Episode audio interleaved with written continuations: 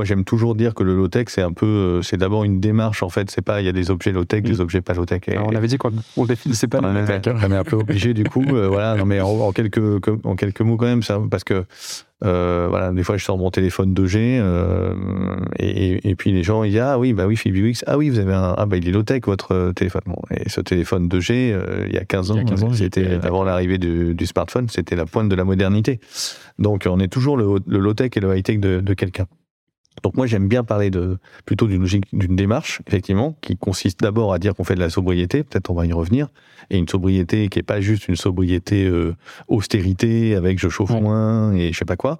Il y a, a d'autres manières de faire de la sobriété aussi, une sobriété plus systémique. Et puis que effectivement les objets qu'on qu'on fabrique, euh, eh bien on, on ait des réflexions autour de la euh, autour de leur conception, euh, de leur design, euh, de, de l'accès aux pièces d'usure, de, de leur réparabilité pour les faire durer.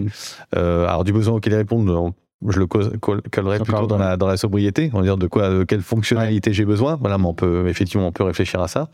Euh, voilà. Et donc, du coup, on, bah, la question, c'est un peu jusqu'où on va. C'est-à-dire que voilà, dans l'agriculture, euh, bon, bah, il y a plein de, il y a plein de, de, de, techniques euh, hyper intéressantes qui se développent. La permaculture, l'agroforesterie, le maraîchage biologique intensif, voilà, les, plus respectueux du, des sols, du, du, vivant, etc. Par contre, bon, quand on commence à dire on va faire de l'attraction animale, j'ai un peu plus de mal. Alors, je veux bien qu'on fasse un peu de traction animale en maraîchage pour euh, traverser des rangs de carottes et je sais pas quoi. Mais faire de la traction animale en grande culture, bon, euh, c'est mm. un peu revenir quelque part euh, au 19e siècle où on avait 15% des surfaces agricoles qui étaient dévolues à l'avoine, enfin à la nourriture des chevaux. À la nourriture des. c'est un peu, c'est un peu dommage probablement. Voilà. Par contre, on peut avoir une réflexion sur c'est quoi les engins agricoles? Moi, je pense par exemple à des, à des, des, des, associations comme l'Atelier Paysan, qui est un peu incroyable, qui, qui développe des, qui est à la fois une, une, vraie réflexion politique, et je vous incite à lire leur, euh, leur bouquin euh, publié au Seuil. Hein. Euh, on le mettra en description. Voilà, qui s'appelle Reprendre la terre aux machines, et qui aussi fait des ateliers d'autoconstruction de, de, de, de, avec des plans en libre accès d'un certain nombre de, de, machinerie agricole.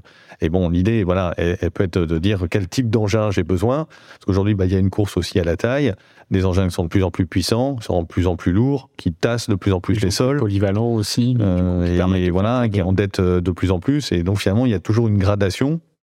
On, on part finalement de la vache de Fernandel euh, et puis bah voilà, vous avez quoi, une vache, deux vaches, trois vaches, et c'est tout quoi. Parce que si vous avez trois vaches et que vous allez faire euh, la traite à la main, euh, vous en avez pour la matinée. Je caricature un peu, mais à peine. Bon, bah voilà. Et puis après, vous passez bah, la treilleuse. La treilleuse automatique, c'est pas mal en fait. Et ça permet d'avoir peut-être, je sais pas, 10, 15, 20 vaches. Puis après, bah, vous passez au robot de traite tout automatisé, où là, il vous faut 150, 200 vaches. Et puis, après, vous et puis après, vous arrivez à la ferme des 1000 vaches. Voilà. Et la question, c'est à quel endroit vous vous arrêtez, quoi. Et, si vous vous arrêtez à, à traire à la main, bah là, faut vraiment qu'on soit très très nombreux à retourner euh, euh, dans, dans, le domaine agricole, mais vraiment Ce qui très, tout très, très, nombreux. Et censé être le cas dans les prochaines années. Tout à fait, mais entre 1 million de paysans qui sont installés et puis 25 euh, millions, euh, bon voilà, faut, on peut réfléchir. Je dis pas que c'est, ça peut être des très très beaux emplois tout, mais il y a des questions de pénibilité aussi et tout qui fait que voilà. oui, la sobriété en lait, on, enfin dans sobriété, on. Alors on peut manger moins de, bien entendu, on peut aussi manger moins de lait, moins de yaourt, moins de fromage, je sais pas quoi. Bon, mais voilà, c'est, c'est un peu tout ça à la fois, mais ce que je veux dire, c'est que c'est toujours une histoire de, de gradation, voilà, pour mm. moi. Et donc, c'est toujours une logique plutôt de, de, de, démarche. Donc, en fait, on peut imaginer dans la sobriété, euh, pour anticiper euh, la question qui allait venir, euh, c'est de dire, moi, je pense qu'il y, y, y, a une sobriété qui est une sobriété d'usage, comme on a commencé un peu à l'expérimenter, qui est un peu désagréable, qui est effectivement de chauffer moins, ou, mm. ou, pas climatiser, ou climatiser moins, ou seulement les endroits avec des personnes fragiles.